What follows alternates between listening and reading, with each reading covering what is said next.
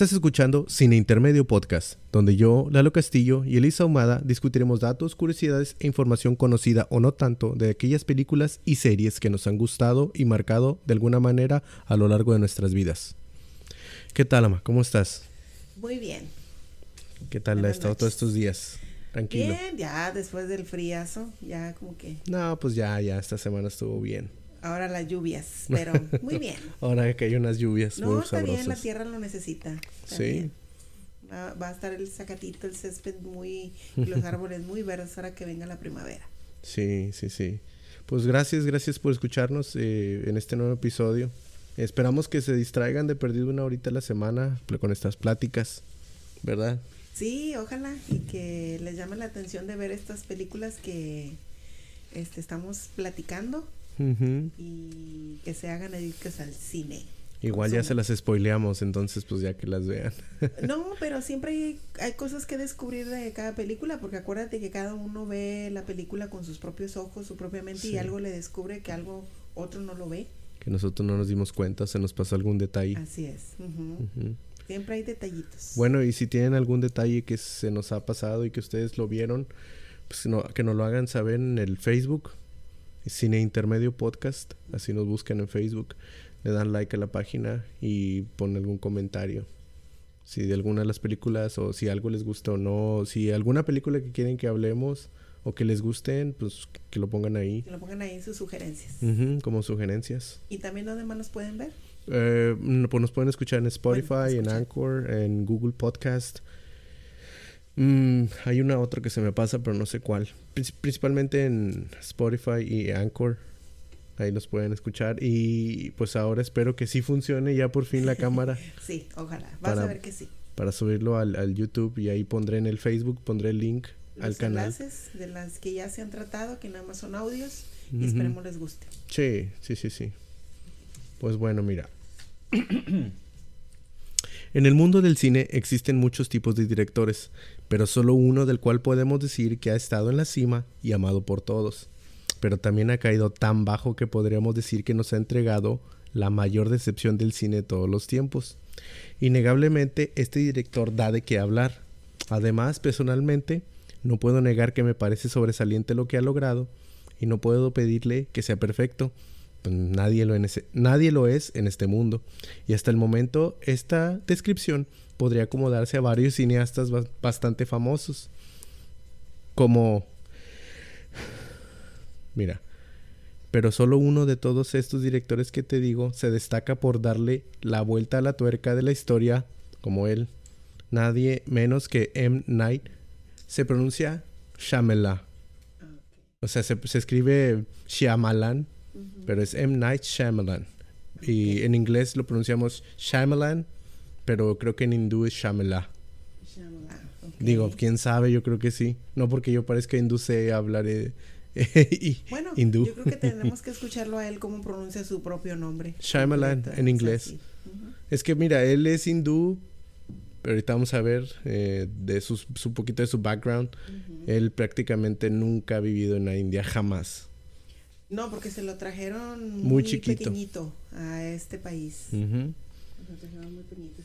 Y ahorita que hablabas de ahí de su introducción, que es catalogado como los peores, este, No que él, él, pero se- nos ha entregado cosas algo que decepcionan. Bueno, yo difiero, le digo, es como hablábamos siempre en las películas, te divirtió, de, de- te, te hizo verla, qué bueno. Pero ya si exigen mucho como arte, pues ahí sí, ¿verdad? Me viene a la mente uno de unos añitos o unas generaciones más antiguas, Ed Wood. Es Pues mira, ellos. O sea, es que podemos decirle que hay una competencia. Lo que pasa es que precisamente es eso, que a él...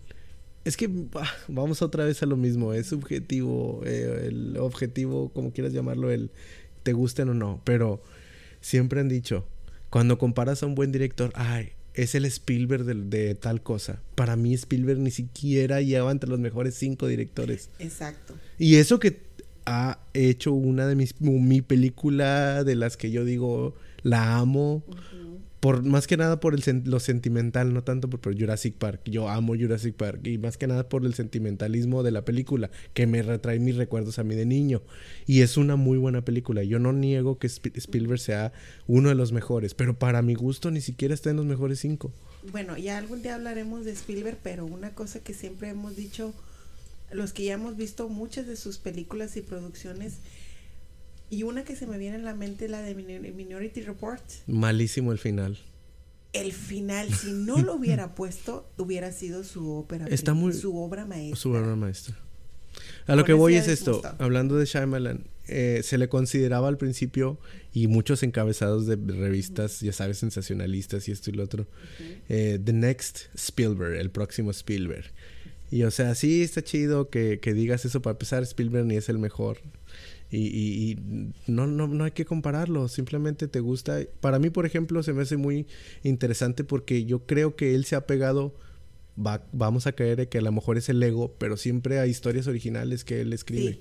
Y eso vamos a tratar una de ellas que es netamente original de él. Casi la mayoría. sí, pero hay una que hay aquí según su su filmografía.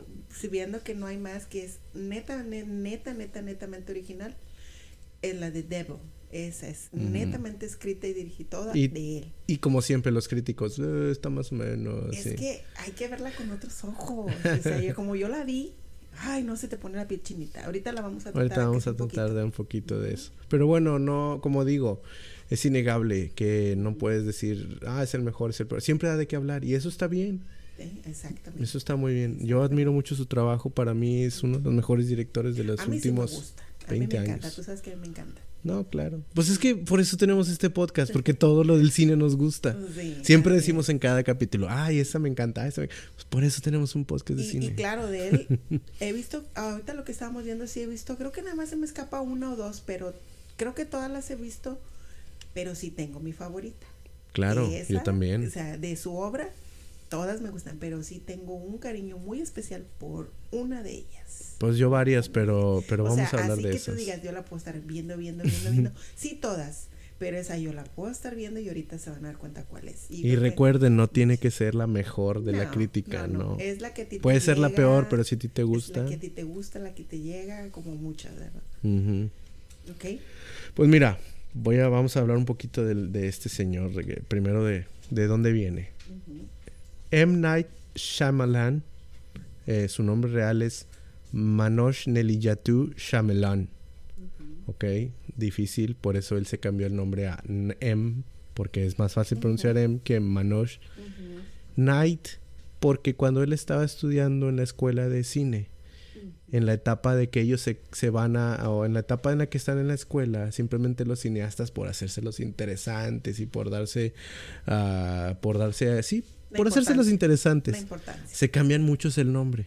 Y él sabía que en el Iyatu se oye muy común, que no tiene nada de, nada de, interesante. Eh, o es difícil de reconocer, pero él decía, bueno, Night, pues es un nombre que, que, el color night es noche, o sea, night es eh, la, noche, la oscuridad. Y digo, nada que ver con su tono de piel, pero él le dijo, pues night está chido, lo voy a usar en mi nombre. Y sí se quedó con su apellido uh, Shyamalan. Shyamalan le pronuncian en inglés, vamos a decirle Shyamalan. Mira, M. Night Shyamalan es hijo de padres que se dedican al campo de la medicina. Dos, los dos papás, los dos. Él fue la oveja negra de la familia en ese sentido, pues además de sus padres, la mayoría de sus familiares son médicos. Es más, su propia esposa es psicóloga. La rama de la medicina. Exactamente. No se escapó como quiera. No. Pero él desde pequeño se ha dedicado a contar historias para la cámara. Dicho esto, su primer cámara fue una 8 milímetros que le regalaron cuando era un niño, creo que 7 u 8 años, porque ya se le veía mucho la intención a él de de que le gustaba mucho el, cine, la filmación, y desde niño le dieron una camarita, una 8 milímetros. Eh, sus papás se la regalaron. Su mamá fue quien impulsó a que siguiera sobre ese camino y benditas sean las jefitas que apoyan a los sueños de sus hijos. Y por favor háganlo. De lo contrario, si maltratan a sus hijos, pueden terminar como un hijo como Ed Kemper. Exactamente. bueno, a lo mejor me fui al extremo. como otros tantos.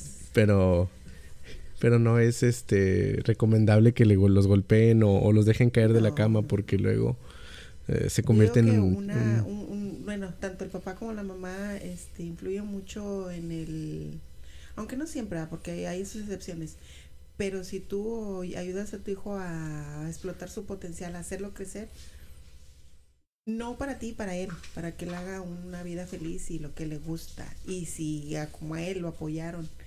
Porque no necesariamente si tus papás son de determinada profesión o la desarrollan, no, tus hijos no tienen que serlo. Tienen que ser lo que a ellos les gusta. Y qué bueno que lo apoyaron. Pues la mamá es la que le, le, lo solapaba, por así decirlo. No lo solapaba, simplemente le decía, ándale. Lo porque él decía, no, pues mi hijo va a ser, él, él, no le gusta la medicina, no le gusta eso. Él le gusta la, la hablar con el público, hacer circo, maroma y teatro y pues órale, vámonos. Pero lo vas a hacer bien. Como dice en la película de Amarte duele. Si te gusta el frijol, date. Así que si lo vas a hacer, hazlo bien. Sí. Pero bien. Ajá. Bueno, mira, pues este señor ha hecho bien y mal de todo.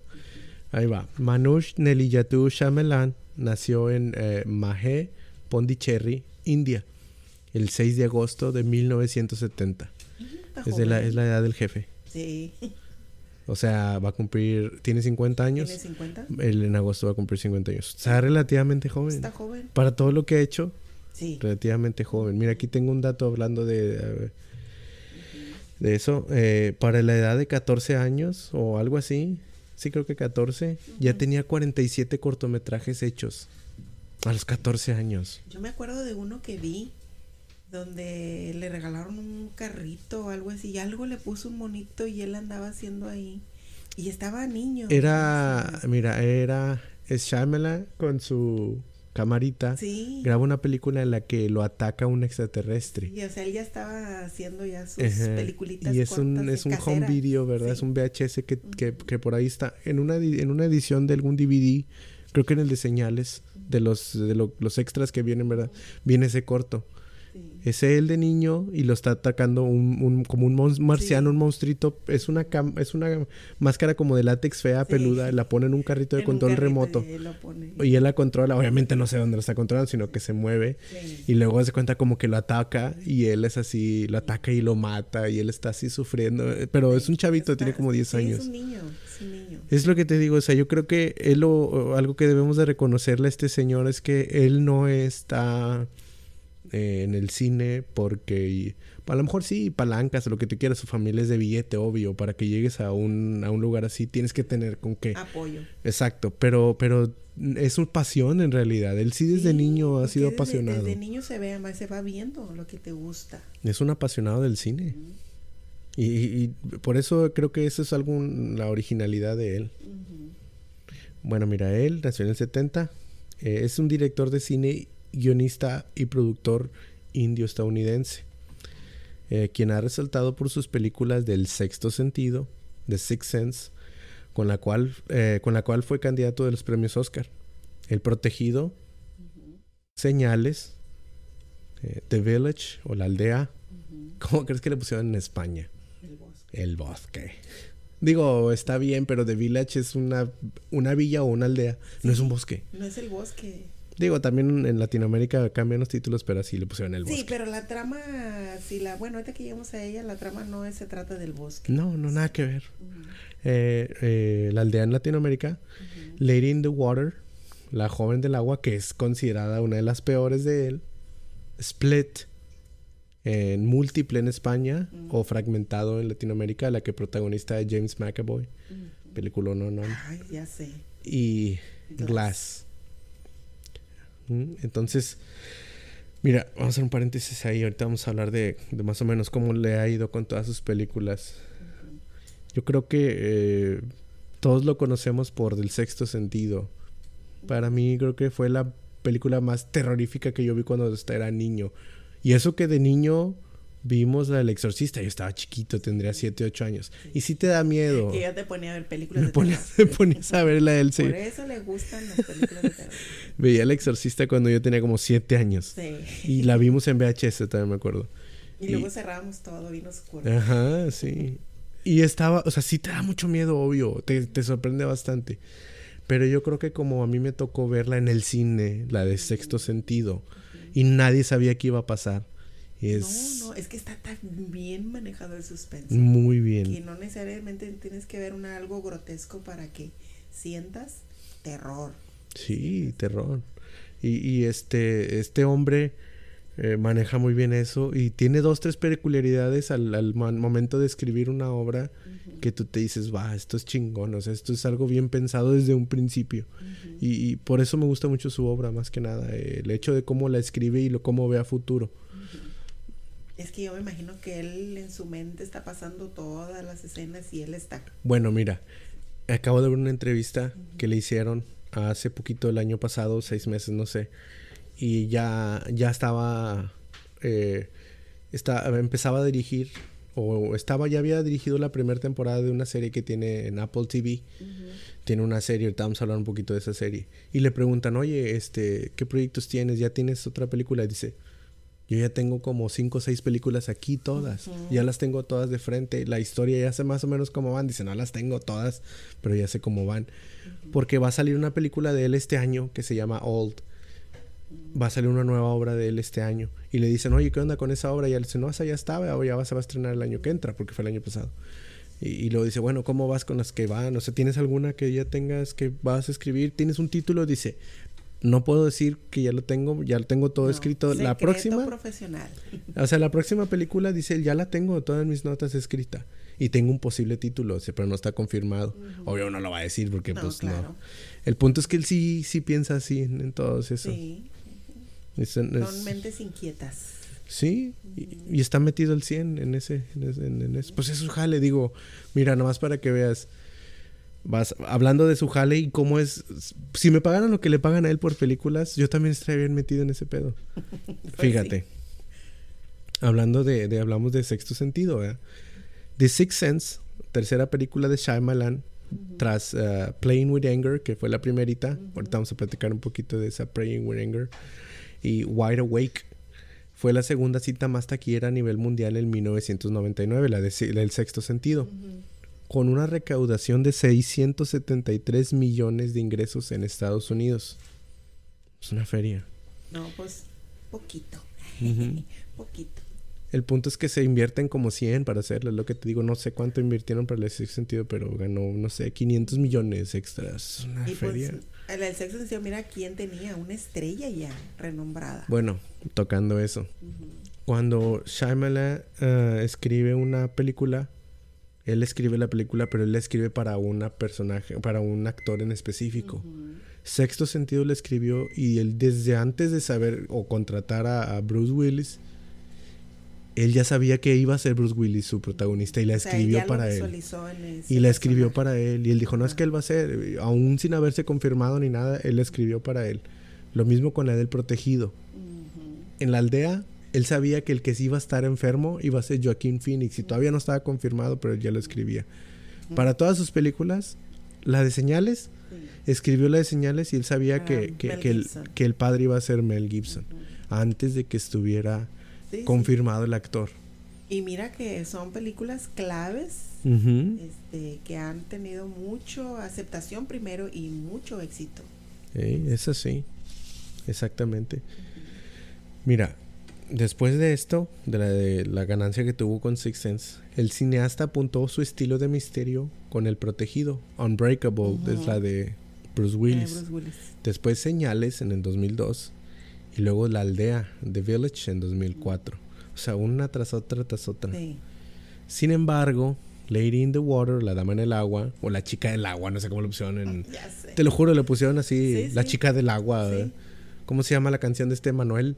La Chica del... La Chica de Humo. La Chica de Humo casi le ponen, hombre. Chinga, pero bueno. No, tengo nada contra los, los títulos de España, pero me da mucha risa.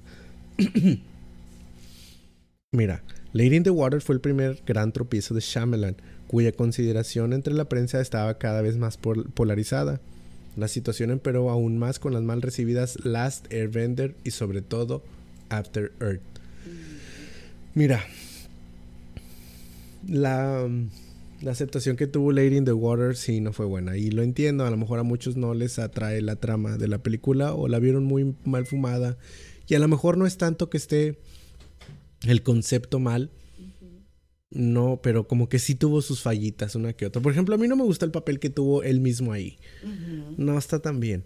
Todo lo demás sí te la creo. Digo, hay cosas más fantasiosas que nos tragamos en películas que están más fumadas y está bien. Pero aquí sí. sí creo que, que, la regó un poquito. The Last Airbender es la del Avatar. La de las que el anime de, de, del calvito. Ándale, del calvito. sí. Esa sí. No.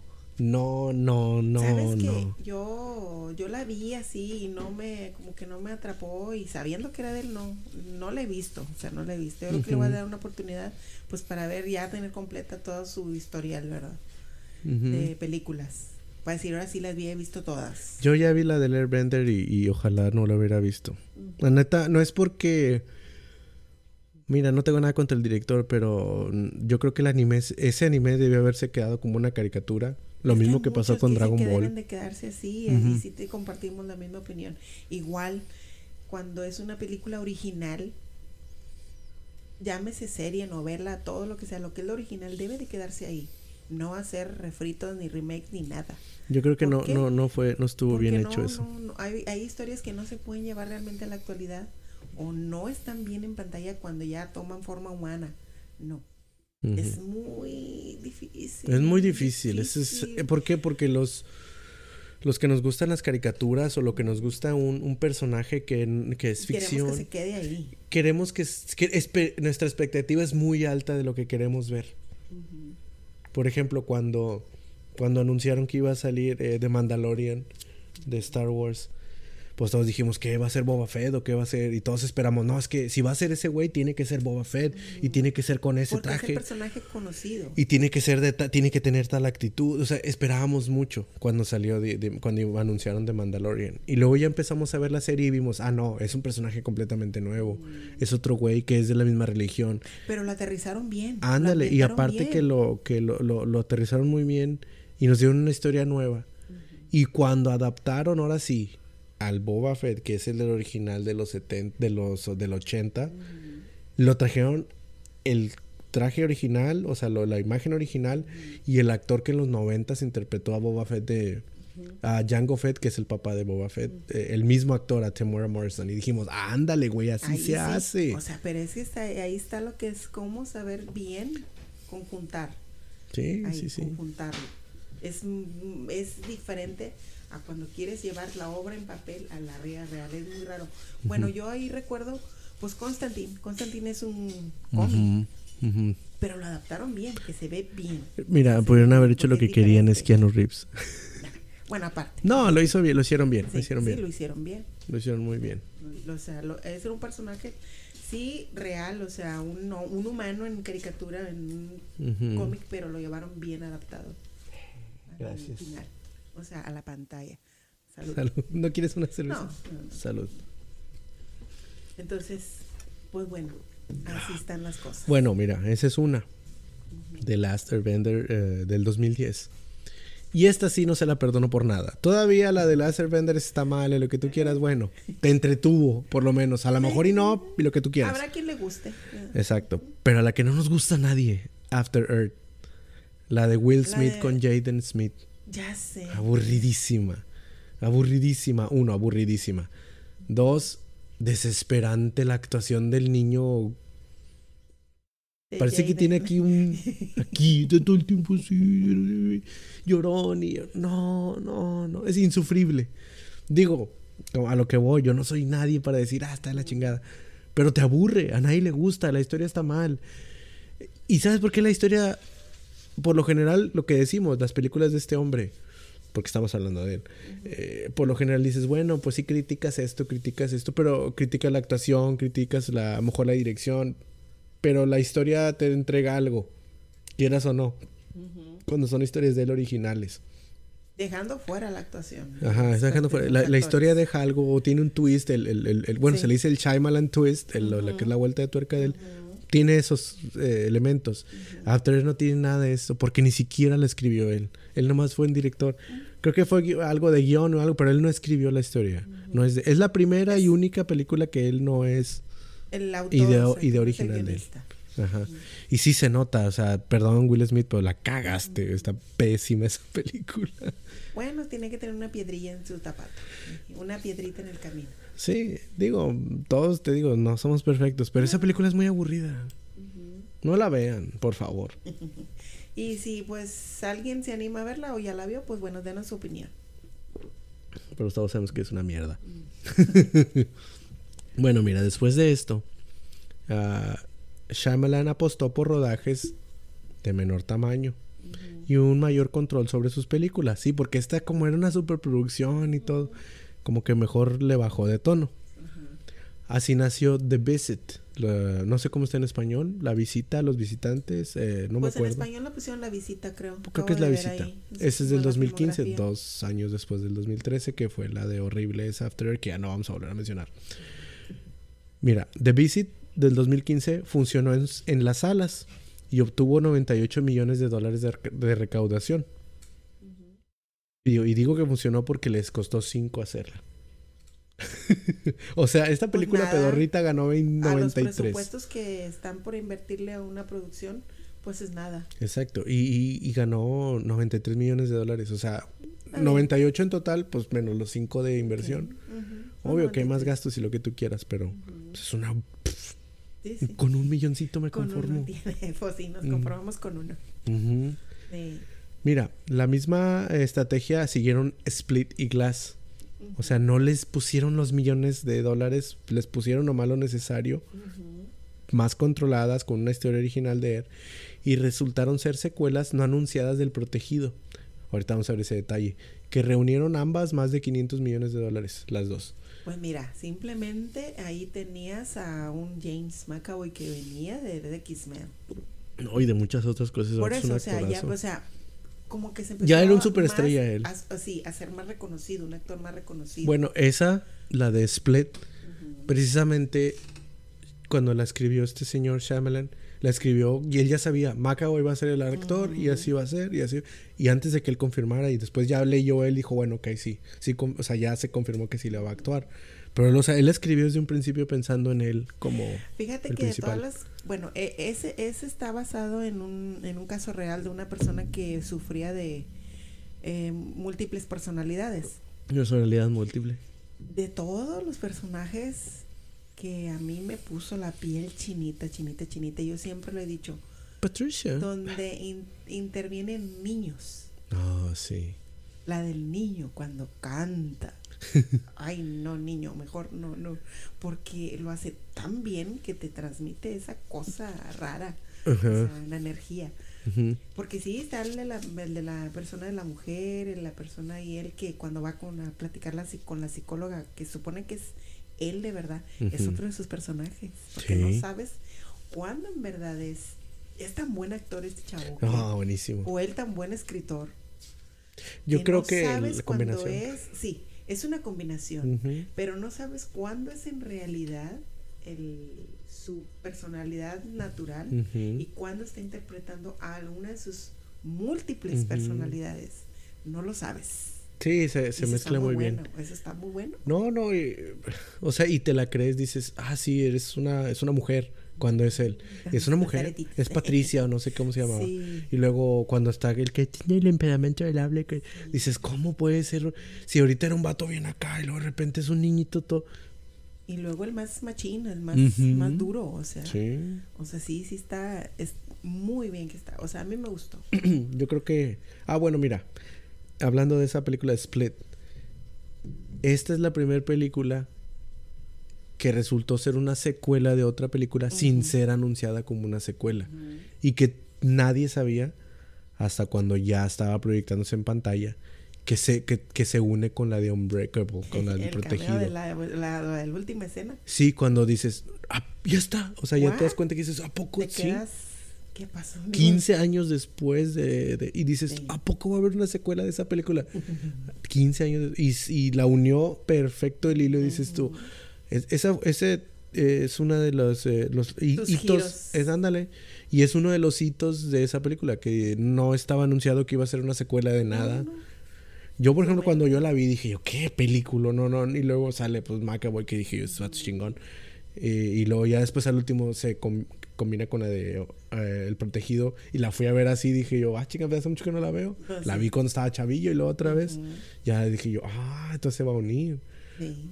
Y, no, no, bien. e- eso, esa, ese tipo de cosas son las que... Le salen súper bien. le Y no cualquier güey las hace. Eh, él, la- los lo sabe hacer muy bien, ese tipo de cuestiones.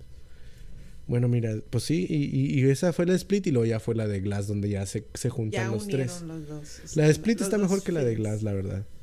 Sí, sí, sí, sí. Mm. Es que acá ya es como tratando de darle un cierre a la historia.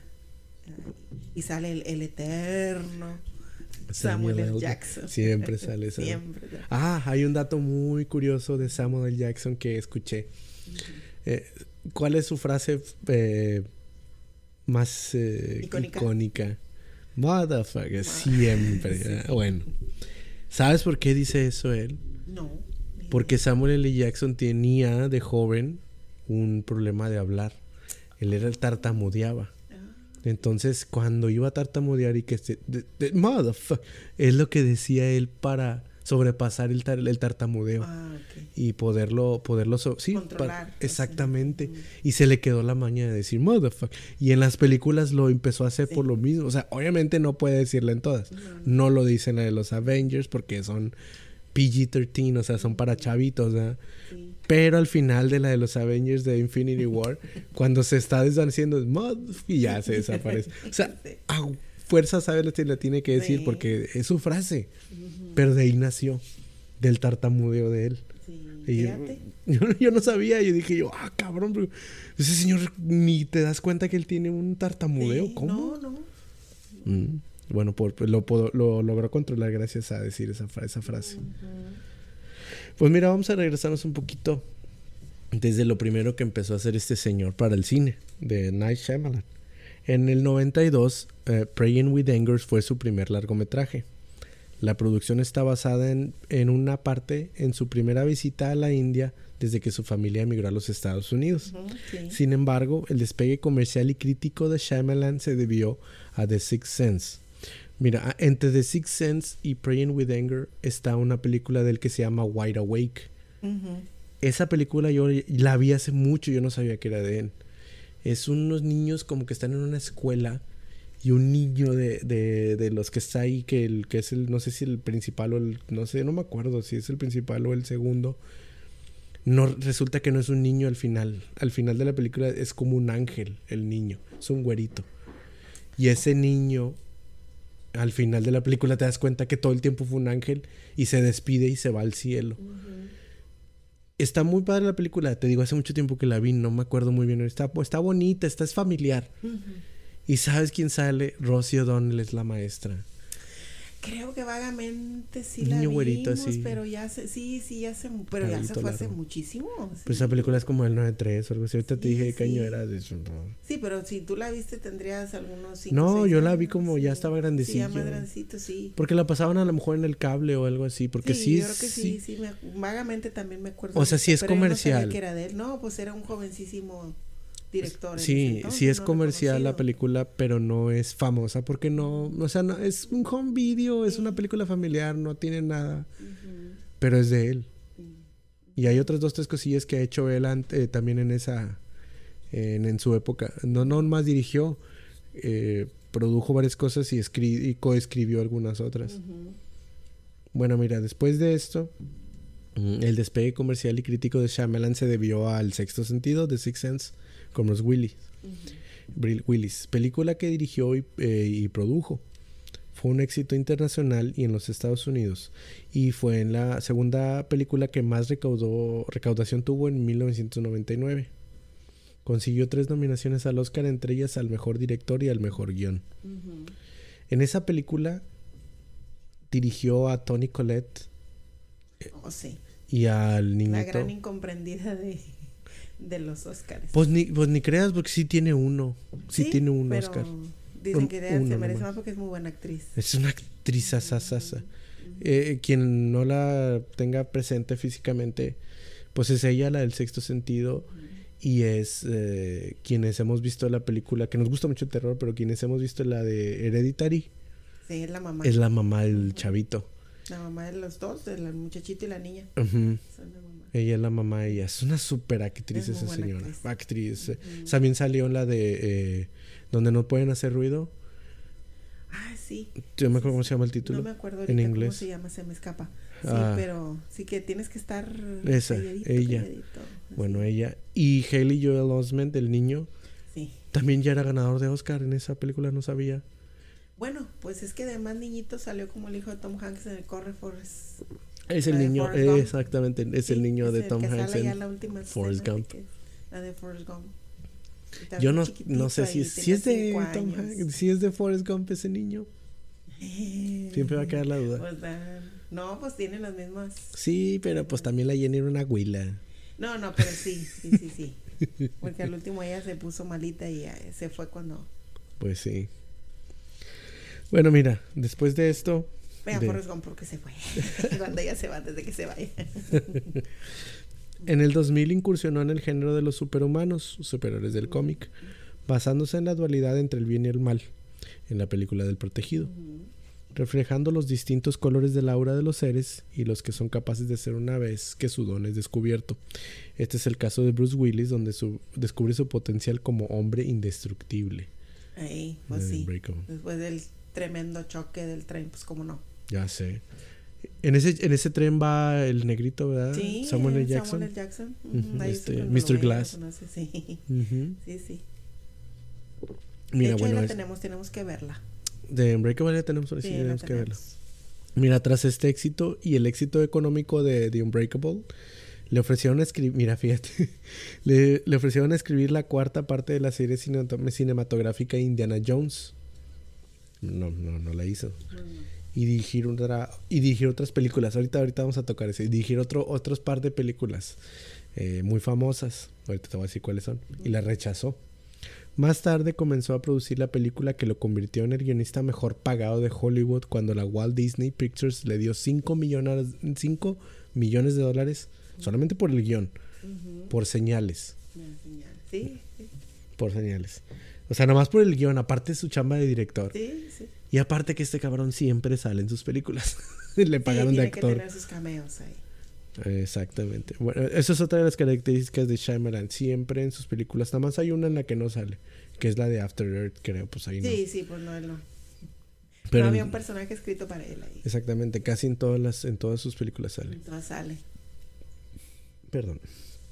En sus dos siguientes películas, The Village del 2004 y Lady in the Water 2006, la crítica se ha dividido. En junio del 2008 se estrenó The Happening, la del suceso, no creo cómo se llama en español, creo que sí se llama El suceso. ¿Te acuerdas de esa? Es donde Mark Wahlberg Ya. es un es Es, un donde la tierra se y ellos están buscando. donde la, la gente se empieza a morir Sí, de la nada. Sí, sí, sí, ellos andan tratando de y ellos andan tratando de escapar. para no morir, o sea, para no morirse, literal. Y en realidad está muy chido todo el principio, está bien y dices, ay, que se empieza a morir la gente, ¿por qué? No sabes, se empiezan a suicidar y cosas. Eso está muy bien. Pero cuando dan la explicación y luego dan el final, dices, "Ugh". No lo necesita, no, lo No. necesita. No. No. lo necesita. esa película es su pecado, es esa. Que es el fin, el- la explicación del por qué. Sí. y el desenlace que le da no está chido.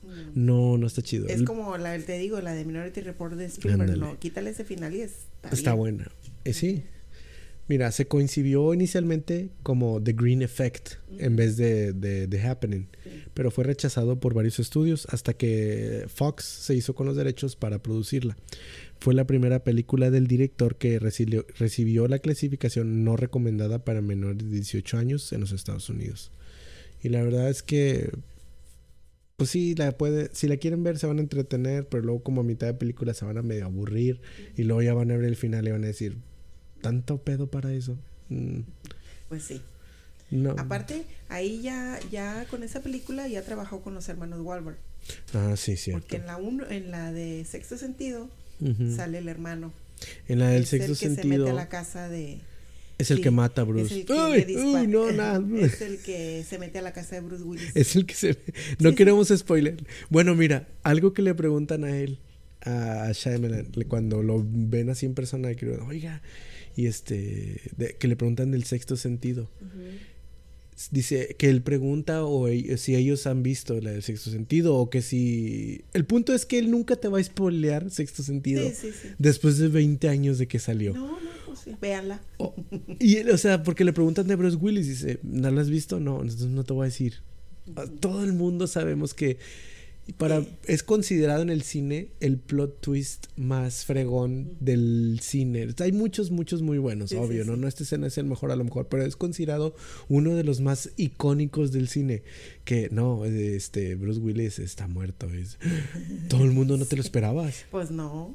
O sea, No, está tan bien manejada la final cinta. dije, ¿Qué? No, güey. Sí, ¿no? Y ya empiezas a atar, como dicen, a atar los cabos. Ah, oh, ya, ya entendí. Ya, ya Sí. te van explicando esto, el otro. Y Pero dices, no. si hubiera hecho eso con la segunda película, la película que estamos hablando de la de Mark Wahlberg, hubiera sido fabulosa. Pues se hubiera metido a lo mejor un muerto tal vez, pero no. un muerto que está vivo, no, Sí. no. Pues Pero no no. hizo nada de eso. Sí, bueno, y ahí ya trabajó con los dos, o sea, con los hermanos Wahlberg. Sí, porque otra vez, el que mata a Bruce Willis en el sexto sentido es el hermano de Mark Wahlberg. Ujú. ¿verdad? Y Nada es el que que, ver, sale no con Tom. Selleck en la de policías, algo así. Él sale de policía. El hermano de Mark Wahlberg. el hermano de Wahlberg. Es tan famoso que no me acuerdo cómo se llama.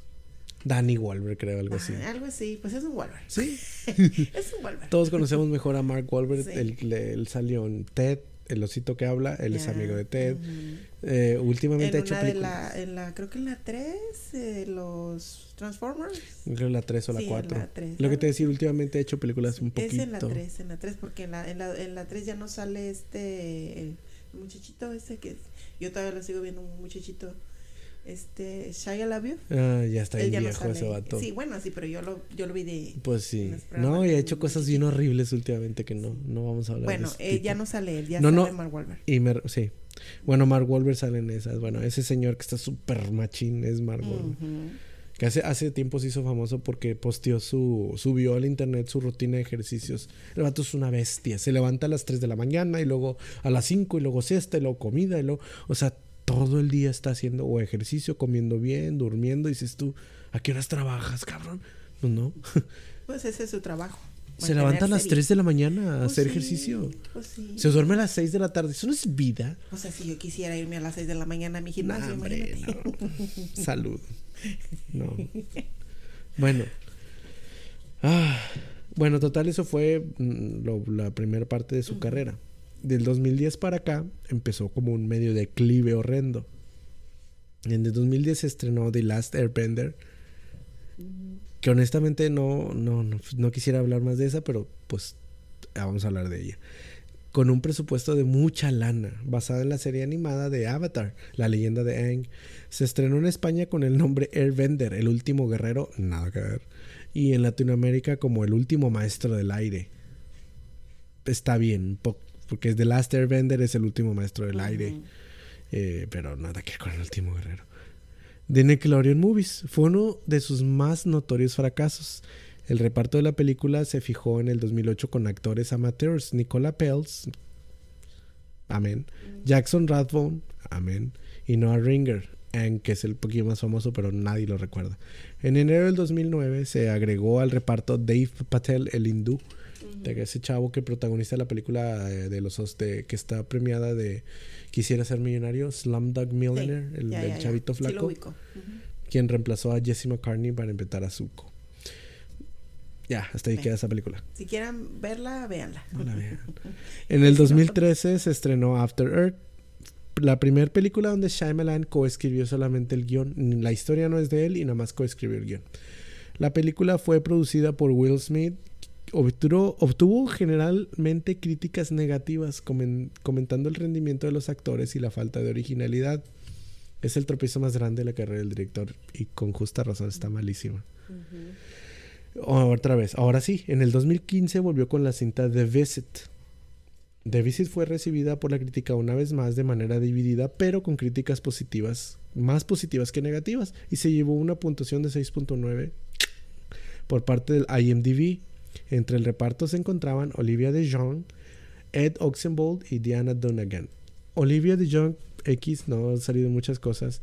Diana Dunagan es una viejita, tampoco no la recuerdo mucho.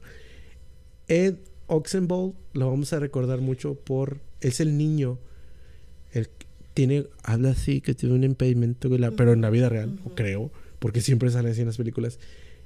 La película que vimos hace poco con Steve Carell y que, es el niño que cumple años y que pide un deseo. Un horrible día apestoso, no sé cómo se llama la película. Alexander, no sé qué, el día más horrible de la vida. Es ese niño en esa película de Visit. Es un güerito ese. Sí, sí, ya. Vamos a hablar un poquito de The Visit. La acabo de ver, la traigo fresca en, en mi mente. Me gustó mucho. Son dos chavitos que se van a ver a sus abuelos que no han visto a su mamá en 15 años porque la mamá se peleó con ellos. Se van a la casa de los abuelos y empiezan a pasar cosas raras. Los abuelos están medio locos y la, la, chavita más grande, porque es una chavita grande y el chavito, la chavita más grande, está ya en la prepa y tiene un proyecto de que quiere hacer un documental. Entonces ella está grabando con su cámara y es ahí donde vemos todo lo que pasa. Empieza a entrevistar a primero a su mamá, el hermanito, y luego quiere entrevistar a los abuelos y ellos como que no quieren, se les bota la canica de repente. En la noche estos abuelitos de repente hacen ruidos raros y luego abren la puerta y está la abuelita encuerada en el pasillo rascando la pared y tú dices, ah, chinga, que... O sea, primero está como... Una casa que se ve bien siniestra. Una casa oscura. Sí, ya, ya me acordé. Entonces en, la noche es donde empiezan a pasar cosas raras, empiezan a notar que hay cosas extrañas en el hogar. Se arrepienten de haber ido. Se arrepienten de haber ido. Se arrepienten de haber ido a, verlos. Y, y al final este, resulta que los abuelos no son sus abuelos. Sus abuelos de verdad eran voluntarios en un hospital psiquiátrico. Mm. Bueno, se las voy a espolear, ya, ni modo. Pero vayan a verla, porque tiene muchos más detalles. Me sacó dos, tres pedos. Sí. Y, resulta que los abuelos no son sus abuelos, eh, son dos eh, pacientes que matan a los abuelos y toman su lugar. Y al final está padre, o sea, necesitan verlo, necesitan verlo hasta el final. Está cardíaco. Tiene un buen giro de, tuerca otra vez. Está muy buena esa película. Y, sí me sacó uno, dos, tres sustillos. Digo, a lo mejor son simplones y son screamers de ay, tú, ay, güey. es lo que te digo, no necesitas estar así. la tensión es la que te hace saltar. Va de poquito a poco, va de poquito a poco escalando. Y está muy, muy. ¿Y eso está bien? Sí. Yo creo que hizo bien en, no hacerla una película superproducción. Creo que le invirtió poquito lo que te decía, ganaron mucha es lana. Como dicen, menos es más. Y, tuvo buen control de lo que estaba pasando. Menos es más. Estuvo control de lo que estaba pasando. Me gustó esa película, vean la recomendadísima. Obvio que si no les gusta el terror y si quieren ver algo más eh, oh, yo soy de cine de arte, pues no la vean. Pero esas. ver Hamlet. Sí, pero bueno. En ese mismo año, en el 2015, hizo debut en la televisión con la serie Wayward Pines, basada en la novela homónima de Blake Crouch, creada por M. Shyamalan y Chad Hodge. No la he visto. Vi reseñas, está buena. Pero bueno, es una serie, no vamos a hablar, eso está muy largo. Eh, ahora, ahora sí vamos a entrar. Ya después de eso, viene la saga Unbreakable, la trilogía inquebrantable. En español le pusieron El Protegido, ¿verdad? Sí. Eh, pero en realidad es Unbreakable, la película. Pues si lo podemos traducir así. Es inquebrantable, pero le pusieron El Protegido. Pues mm, yo todavía no entiendo por qué, pero pues yo creo que pues para que se vea más entendible, para o como que algo muy neutro. pues sí. Bueno, mira, la trilogía inquebrantable es una serie de películas estadounidenses de suspenso y superhéroes. Una película de género de terror psicológico. Las películas fueron escritas y producidas por eh, Shyamalan, M. Night. Eh, la trilogía consiste en El Protegido del 2000, Unbreakable, Múltiple en, para España o, fragmentado en Latinoamérica, Split en inglés, original, en el 2016 y Glass en el 2019. En español pusieron Cristal. Está bien, sí, pues está bien. Pues es que es en español, perdón, le pusieron cristal. Pues no sé si, no sé si en español de Latinoamérica le hayan puesto cristal, porque yo no recuerdo haberla visto así. Pero bueno, Glass. Todas las películas cuentan con el personaje de David Dunn. La serie ha sido destacada por sus diferentes diferencias con las películas de superhéroes más tradicionales, o sea, las de Marvel o DC y el trabajo de Shyamalan se conoce como el primer universo de superhéroes de autor compartido. Es la primera franquicia de superhéroes eh, que está escrita y dirigida por una persona en comparación con otras películas populares en el género. Shyamalan ha señalado que, si bien se basa en superhéroes de cómics y tiene referencias sacadas de cómics, en realidad la película no se deriva del propio material sacado de los cómics o sea, todas las películas que hemos visto de Batman, Iron Man, Superman, todas son de un cómic basado, ¿verdad? Estas películas de un superhéroe no están basadas en un cómic en específico. O sea, no es como que ya existía un cómic y luego de ahí lo vamos a pasar a la tele. No. él escribía pues copiándose como los poderes de los de los cómics, pero no hay ningún cómic. O sea, es un original. Es un guion original y escrito originalmente. Por lo tanto, la serie se considera una versión única del género de superhéroes. ¿Y sí? Sí, es que es original. Y eso está bien, habla bien. o sea, no, no estás copiando porque ya hace falta que sean cosas originales. Sí. Ya se está repitiendo mucho desde hace, pues quién sabe de cuánto tiempo. Yo no sé qué les está pasando a los escritores guionistas. o no quieren pensar, no quieren trabajar. No, lo pues que pasa es que... pues se van a lo seguro. Exacto, lo que vende, avienta eso. No pasa nada. Y mira, todos, todos, todos cineastas, todos los cineastas, escritores, lo que sea, van a hacer lo que hacen por dinero. Hay gente que no, hay gente que hace las películas por porque quieren dar un mensaje, porque quieren impactar. Está, por ejemplo, Lars von Trier, de las películas de Ninfómana y esas películas de Lars von Trier. Ese vato no le pregunta si va a vender, no, el vato hace películas chidas y crudas. Pero eso es otro género diferente. El cineasta ha declarado que las películas son historias de origen de personas con dones únicos con la intención de reconocer que cada persona tiene algo especial. Eh, The Unbreakable, El Protegido, ha sido etiquetado como la primera película de superhéroes realista, mientras que Multiple, Split, ha sido llamada la primera historia de origen de un supervillano en solitario y la primera secuela fantasma, secuela no anunciada con, con, como tal antes del estreno de la película, sino que descubierta en el transcurso de esta de Hollywood. Pues lo, que, te decía. De que no sabes cuando se estrenó Split, no sabías que era Es una secuela fantasma. Hasta el último te das cuenta que es la secuela de Unbreakable. Bueno, fíjate, hay un paréntesis. Hablando de super, superhéroe real, de verdad, de verdad, ¿quién piensas? Hugh Glass. bueno, vamos a ponerlo en, la temporada actual, en nuestras generaciones, en nuestro tiempo. Chuck Norris. Es Bruce Willis. Rambo. Sí, sí, sí, sí. Pero ellos ya tienen su lugar. Ellos ya tienen su lugar. El otro es en las artes marciales y en el vaquero y en todo. El santo. Ah, bueno, si hablamos en México, pues el santo es nuestro héroe, pero. Y no hay otro. Sí, pero hablamos de que, oye, es que este hombre lo han tratado de matar cuántas veces? Cuatro. Y no han podido. Y que le dicen, oye. Y luego viene la otra, la de que sale con doña Helen Mirren. Ay, señora. Retired Extremely Dangerous. Esa escena, ¿no? Donde se baja el carro. Esa escena del carro. Ah, es única. ¿Y quién la podía hacer nada más? Bruce Willis. Sí, o sea, ellos ya pueden hacer cosas. O sea, en ese aspecto, claro que hay muchos de acción.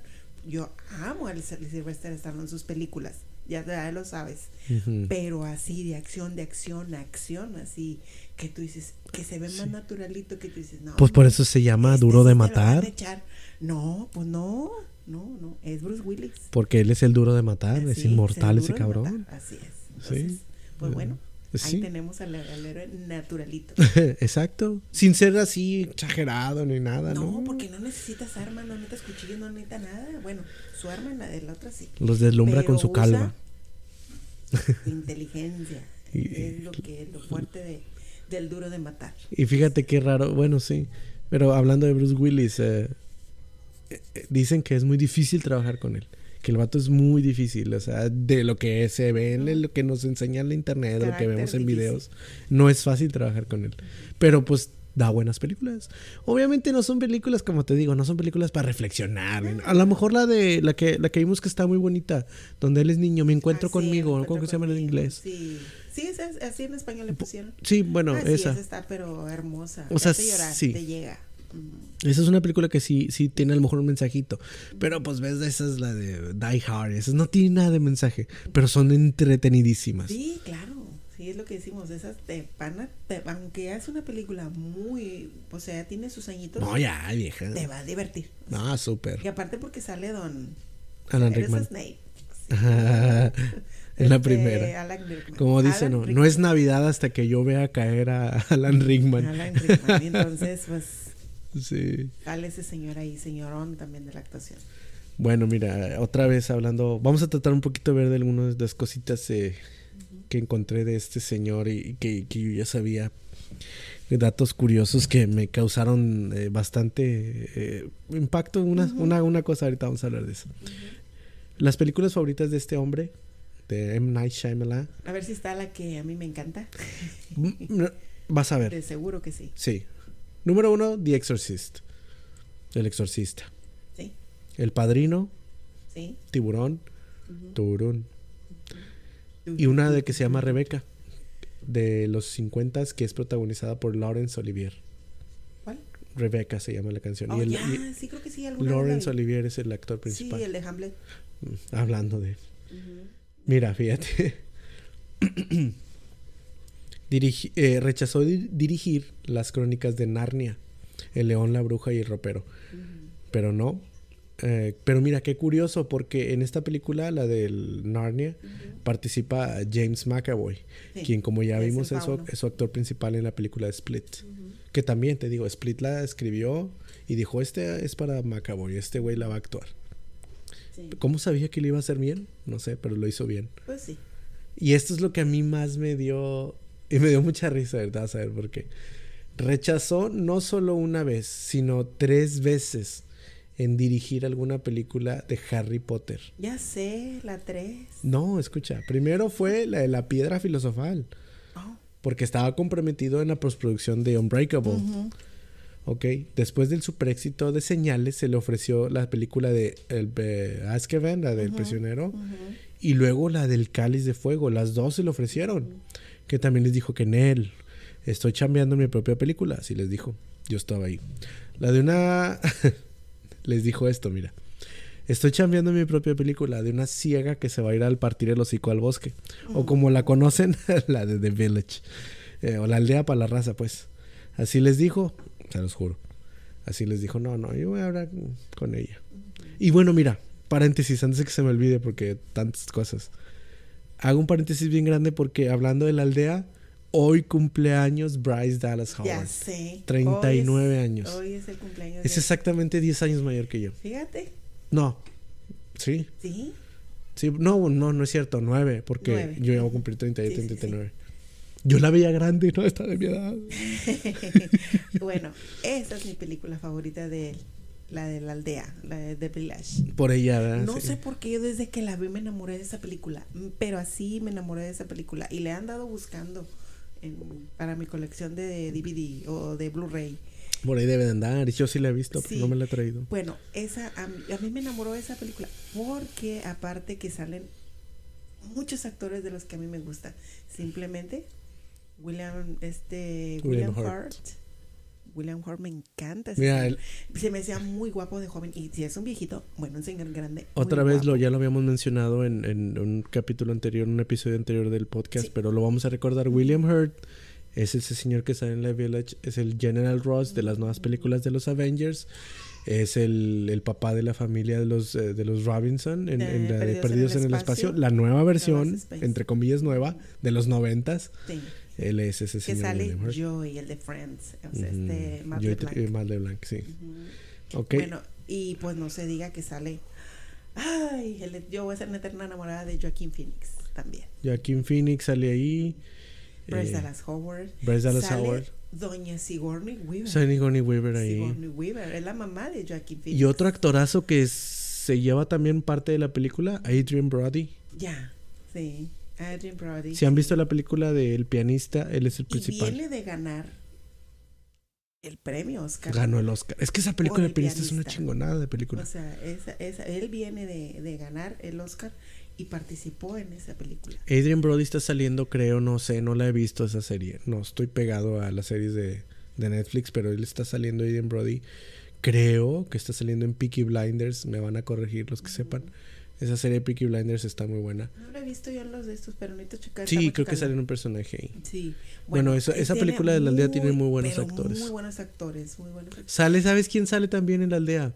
El actor que le hace en las de Harry Potter del Ojo Loco. Sí, es lo que te iba a decir. Mara y Moody. Sí, el ojo loco Moody. O ese señor gordito, él sale es, ahí. es el papá, de hecho, de Adrian Es el Brody. papá de, Sí. de Adrian Brody, ¿verdad? Sí, de Adrian Brody. Él sale ahí. O sea, salen muy buenos actores. Vamos a decir, miren, la trama no será un tramón, tramón, tramón, pero te mantiene, o sea, en vilo de ver qué va a pasar.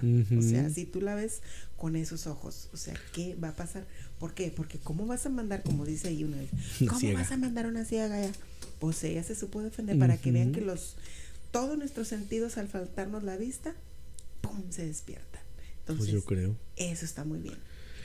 Muy, muy bien. Está, Está bien manejada, la verdad, The Village. Sí. Me gusta mucho. Mucha gente no sé por qué no les gustó. A mí sí me gustó. A mí sí me gusta. Pero O sea, sí es que tienes que verla.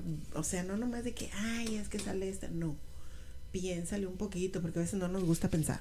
es cierto. Punto. Bueno, mira, otra vez ya nomás casi para terminar los, los últimos detalles de este hombre, ya para hablar de lo último que está haciendo y lo que va a hacer. Este director tiene fama de poder reclutar buenos actores de películas que él ya tiene escritas para ese actor en específico. Por ejemplo, ya lo habíamos dicho, Bruce Willis para Unbreakable, Mel Gibson para Señales, fíjate, incluso Joaquin Phoenix para La Aldea, que se la pasa tirado el 90% de la película. Y pues y con ah, poquitos diálogos. Y aunque se estuvo, aunque estuvo toda la película tirado, ha de haber cobrado una pinche la nota el güey. Pues claro. pues sí. Eh, ya pronto yo creo que vamos a hablar una de Joaquin Phoenix, yo creo. A lo mejor, a lo mejor alguna de estas de las que hemos mencionado, a lo mejor la vamos a desglosar bien, bien, Sí. bien. Eh, porque sí tiene buenas películas. Por ejemplo, Señales, El Sexto. Sentido y, por ejemplo, la de la aldea. Esas tres Ujú. sí están para verla, para hablarlas a uno. por puntito, y ver los menos, detallitos que tiene. desglosarlas. Bueno, paréntesis, acaba- si acaban de ver los Golden Globes, Ah, sí. me encantó. Ahora, bueno, el la formato que le hicieron ahora por lo de la situación que vivimos, pero a mí me encantó cómo él presentó el premio A mí también. a la mejor actriz. Mm, Como debe de ser las cosas, las personas, sin nada de pretensiones, sin nada de elegancia, sin nada de eso, porque él es él. Joaquín Phoenix es. Bueno, Joaquín pa- paréntesis, el, esto que estamos grabando es un martes, el- los Golden Globes fue hace dos días, en domingo en la noche. Él le tocó presentar el mejor actriz de drama, mejor según sí, entiendo. Sí, sí, sí. Y fue Joa- Joaquín Phoenix, playera, eh, X, playera de botoncitos, playera al final, un suéter encima, Una, sudadera. una Sí, sudadera, ni siquiera un suéter, una sudadera de, de gorrito, pero de las con cierre, Claro. un pants, tenis. Y el vato fue gordito, pelo largo, barboncito. Vengo a presentarle a la mejor actriz de drama. eh, son tal, tal, tal, tal. Y luego ya dice, y la ganadora es tal. Así. Y ni dramas, ni nada. ahí, y ya cuando hicieron el cameo y ya para abrir la toma, él ya no estaba. o sea, Eh, sí, o sea, lo que voy, bien. Y yo se lo aplaudo. Claro. Es muy sencillo en ese aspecto. Él no es Sí, Fanama, yo soy. Sí, sí, de verdad que es. Lo que tiene que él demostrar, lo demuestra en pantalla. Vamos a hablar algún día de la obra de Joaquín Phoenix. Vamos a hablar de primero de alguna película de él específica. Una de mis películas favoritas de él, eh, We, We Own the Night. La de con- que sale con Mark Wahlberg. Ya sé, sí. Ahí Eh, la tenemos. ¿Cómo se llama en español? No me acuerdo. No sé, yo me la sé también así en inglés. We Own que the su Night. papá es este don Robert Duvall. Robert Duvall, Joaquin Phoenix, Mark Wahlberg. Esa Ya película. sabemos que lo amamos por el Joker. Pero No, él sí. tiene más películas como No, la de. no. Desen la oportunidad si les gusta ver una película que está súper, súper recomendada, la de Ella o Ella, como ustedes la quieran llamar. Está muy buena esa película. Ah, la de Her. Eh, no, nada más se llama Ella, que habla sobre la. Her. Ah, bueno, Sí, Her. Her, bueno, en inglés es Her. Her. Sí, bueno, sí. Esa, véanla. Está No, sí. excelente. Excelente, sí. Película. Bueno, mira, eh, es los tres thrillers supernaturales, eh, The Sixth Sense, Unbreakable y Señales. Entre las tres, las ganancias fueron de 1.3 billones y, y, mundial. las que, y lo que sigue ganando cuando compras la copia, o sea.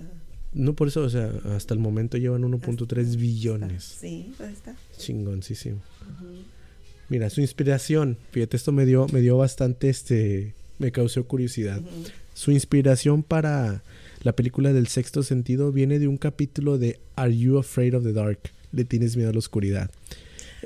Específicamente del capítulo, el capítulo titulado The Tale of the Dream Girl. No lo he visto, o a lo mejor sí lo he visto, pero no me acuerdo. Pero eh, su inspiración viene de esa, de esa serie que nos gustaba mucho en los noventas. ¿Le tienes miedo a la oscuridad? Fíjate que yo la vi hace poco, pero no me acuerdo, porque como son varios. A un chingadazo. Sí, sí son, son bastantitos y bien padres, o sea. Bueno, a todos los que nos gusta el género de terror, este, pues, esa está entre el catálogo. Claro. Eh, otro, eh, uno de sus actores directores favoritos es Alfred Hitchcock. Y lo único que tiene en común yo creo que con él es que realiza cameos en cada película como lo hacía Hitchcock. del horror aquí en Estados Unidos. Oh, claro, del suspenso, del thriller psicológico, no sé. Yo he visto las de Hitchcock, están buenas. Digo, son de otra pues época, pero están muy pues buenas. Los pájaros, el de la ventana, o sea, Y la más famosa, Psicosis. Psicosis. Esa, esa famosísima, el es de él. ya te da, uy, creepy. Este señor M. Shyamalan, eh, ya para cerrar lo que es casi su vida, nació en Pensilvania. Eh, en este, es de, bueno, nació en la India, pero ha vivido desde chiquito en Pensilvania. Todas sus películas, todas han sido rodadas en las cercanías de Pensilvania, Filadelfia. Entonces, cada vez que vemos una película de él y vamos a una ciudad, o es Pensilvania o está cerca de Filadelfia. O sea, eh, eh, siempre es su hometown. es como, como Stephen King, que en todas sus obras es su pueblo, Maine. Maine. Sí, exactamente, más o menos por ahí va. Aunque no sea ahí, ¿verdad? Pero en todos es, eh, es en el pueblo de Maine, se desarrolla esta historia. Sí, exactamente. como Stephen King. Bueno, mira, perdón. Eh, nada más ya para cerrar lo que está haciendo este señor, está trabajando como director de una serie de televisión para, para Apple TV, el servicio de streaming de, de, Apple. Eh, la acabo de ver, no sé cómo se llama eh, la serie, pero... No, no, no, esa es la película que va a salir. Ah, ok, ya. El punto es que este señor, The Nerve, algo así se llama, ahorita te digo cómo se llama. Eh, el punto es que esta serie que, está haciendo está eh, basada en como también de suspenso, pero es cuenta que una pareja que pierden un bebito a los 18 meses, está chiquito, un día se, se, va, se va a dormir el bebé y ya no despierta. Entonces la mamá tiene problemas y para para aceptar la Servant se llama la serie, Servant ella para poder lidiar con esto eh, se apega a un muñeco. Se pega un muñeco y este muñeco pues lo trata como un bebé. El esposo así como que ah, no está muy de acuerdo, pero bueno. Y ella se mete tanto en eso. Ella tiene problemas, de repente se queda trabada y está medio rara. Ya sabes, típico. Entonces ella se mete tanto en el pedo que contrata una niñera para el bebé. Pero es un muñeco muy real. Tú lo ves y es así como de látex. Tiene unos ojos grandotes y, la contrata. y contratan una chava que está más rara que la chingada para ser la niñera. O sea, para completar el cuadro. Para completar el cuadro. Súper religiosa, bien rara. Una chavita. Entonces un día ella está cuidando al bebé, pero ella le sigue la corriente desde el principio. Sí, no se, no se extraña ni nada. No, nada. No le dice, no, pues, ¿qué está pasando aquí, no? Un día ella está cuidando el, el, muñeco que el bebé de ellos, lo está cuidando. Y, y este, se lo, cambia y todo. Ella es bien religiosa, hace un, como con, con hilos, hace una cruz y la pone arriba de la, de la cuna. no sé cómo está aquel pedo que, que un día el papá, el, bueno, el señor, el chavo, que son jóvenes, se queda solo. No está ni la chava, la niñera ni la esposa. Entonces él de repente oye un llorido. Un llanto. En el, un llanto en el cuarto de donde es el cuarto del bebé. Y se va y se asoma y dice, ah, chinga, ¿cómo? Pues, y en la cuna hay un bebé vivo. Un bebito. O sea, un bebé vivo. Y pues se queda, ¿cómo? ¿Qué pasó? Y luego le pregunta a la chava, porque ya está ahí la niña, le digo, ¿y este bebé de quién es? Dice, no, pues es su hijo. No me acuerdo cómo se llama. El, tiene un nombre medio raro, niño. Lawrence o Lawrence, no me acuerdo. Eh, Robbie, no, no sé. Pero dice, no, es su hijo. Y dice, pero ¿cómo? Si mi hijo se muere, o sea, él piensa, está muerto. Y no, o sea, no es robado ni nada. El bebé de repente apareció. Entonces de ahí va la trama. Y va la trama. El chavo, no me acuerdo quién es. La, la chava no la, no la, no la reconoce, no la reconozco. Lauren Ambrose, no sé quién sea ella. Van a ser artistas nuevos, No, o sea, no, nuevas generaciones. perdón mi ignorancia, no recuerdo quién es, eh, dónde la vi a ella, pero al chavo sí me acuerdo. El papá sale en la serie de Black Mirror, en el capítulo donde él, en los ojos pueden ver, ¿te acuerdas que tienen como camaritas o Sí, lentes? Sí, sí, sí. O sí. tiene un implante en el ojo sí, que pueden retroceder y ver las memorias. Que la, novia lo engaña con el amigo, no sé con quién. El chavo, recuerdo, sí. Él es el que sale en esta serie. No, no, está, la estaba viendo. Pues hay que verla. Y la chava, la, la esposa, la, la loquita también, tiene un hermano. Y ese hermano es un pelirrojo que te encanta. Pelirrojo. Británico. Joven. Ron Weasley. Feo. Ay, me encanta. Rupert. Green. Sí. Él sale ahí. Sí. Es el hermano de la chava. No está feo. Es un decir, estoy jugando. No, es más sé. feo yo. No, no, no. So- sé. o sea, eso. Sí, me encanta Ron Bueno, él sale ahí. Sí, Rupert Green. Ujú. Que Total acaba de ser está. papá. ¿Eh? Que acaba de ser papá Sí, hace unos meses. ándale. Ujú. Total, él está dirigiendo esta serie. Sí. Y me gustó el, el- el plot, me, me gustó, lo, vi unas partes, vi unas reseñas de capítulos, vi varios en- para saber, no, está bien, está bien. Se Y- ve buena la trama, o sea. Y bien curioso, en un capítulo de, le preguntan en una entrevista, de, porque ya acaba de, de filmar la primera temporada y renovaron ¿verdad? para la segunda, y le preguntan, ¿qué te gustaría dirigir? Dice, no, pues... De series que he visto me gustaría dirigir algunas que otras, pero por ejemplo si me invitan a dirigir a Black Mirror, me encantaría dirigir un es que capítulo. su, Le encanta. su. ¿Cómo se llama? Su. Pues mero mole. Línea. Sí, Ándale. sí. Sí, como A decimos. mí to- mero mole. todos me gustan y los he visto y todo. Y, y, vamos, el primer capítulo de la primera temporada está crudo. Crudísimo. ¿De Black Mirror? El de Black Mirror. Eh, está bien. Está bien crudo, pero pues está bien, está bueno. O sea, sí está, está bien. Si te gusta ese tipo así de series, véanla. Pues mira, Y esto es lo que hasta el momento Temporadas cortitas. Sí. Muy bien. también.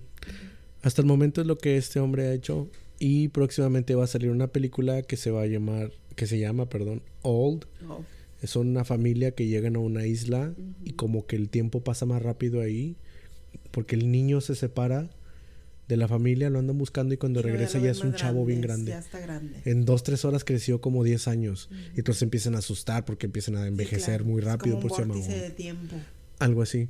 Mm, Hablando otra vez de la película Hereditary, el chavo, el que tiene el lunarcito, él es el que sale en esta nueva de Old. Pues, Y el hombre, el papá de la familia, el principal, es Gael García Bernal. Mira, yo. a través la TV siempre. Yo sé. Me gusta, me gusta él lo que. Sí, me gusta lo que hace, pero cuando alguien más lo dirige. pues sí. Punto. Punto. Es buen actor, yo no tengo Eh, nada no, contra no, él. sí, acabamos de ver una que sale con este Edgar Ramírez con lo de que son disque espías y todo, Ajá, que vienen sí. de allá de Cuba, creo, no, o no sé de dónde. Y, y Gael es uno de los que sale ahí, me gustó. Es me buen actor. gustó.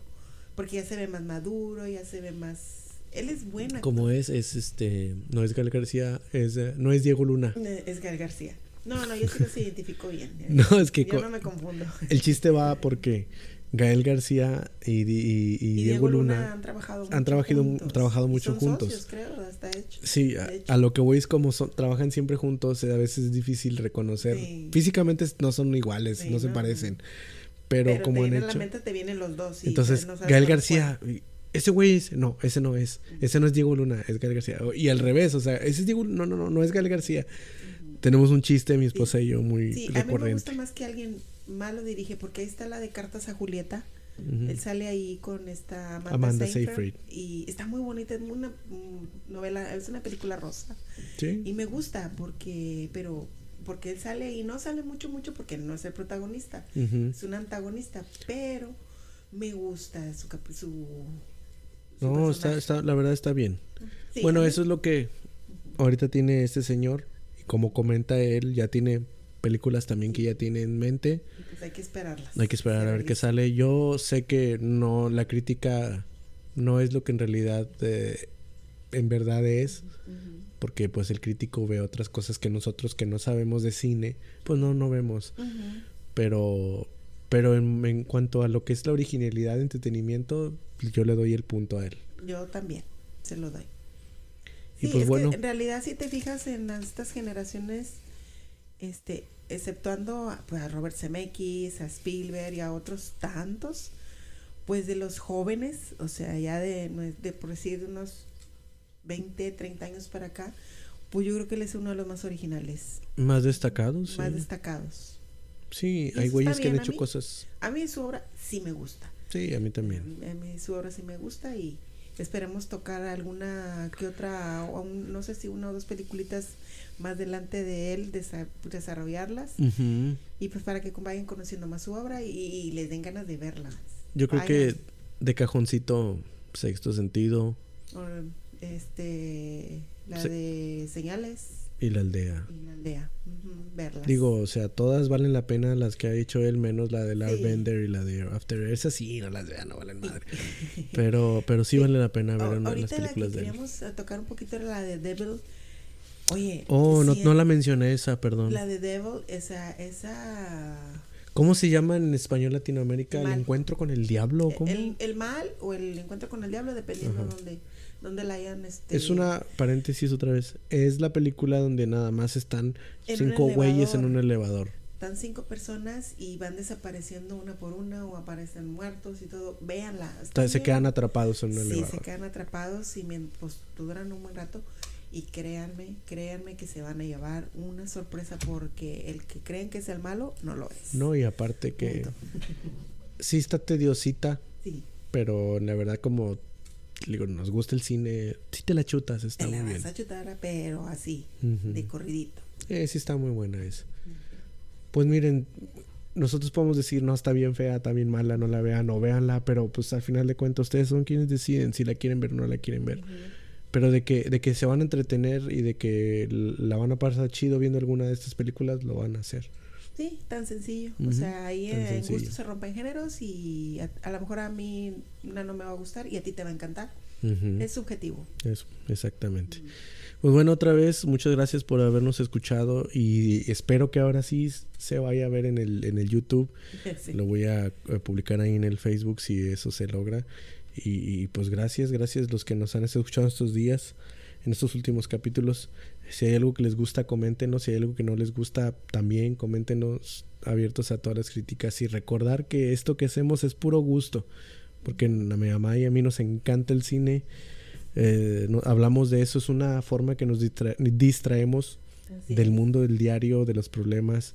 Nos encanta meternos porque, no porque no nos guste lo que vivimos en la realidad, al contrario, vivimos muy bien, muy a gusto, somos muy felices, pero mm, pues eh, fantasear un ratito está muy padre distraerte de todo, muy, muy chido.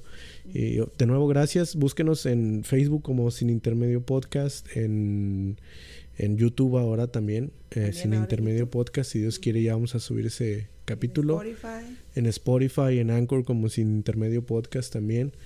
Y pues nada, gracias otra vez y hasta la próxima.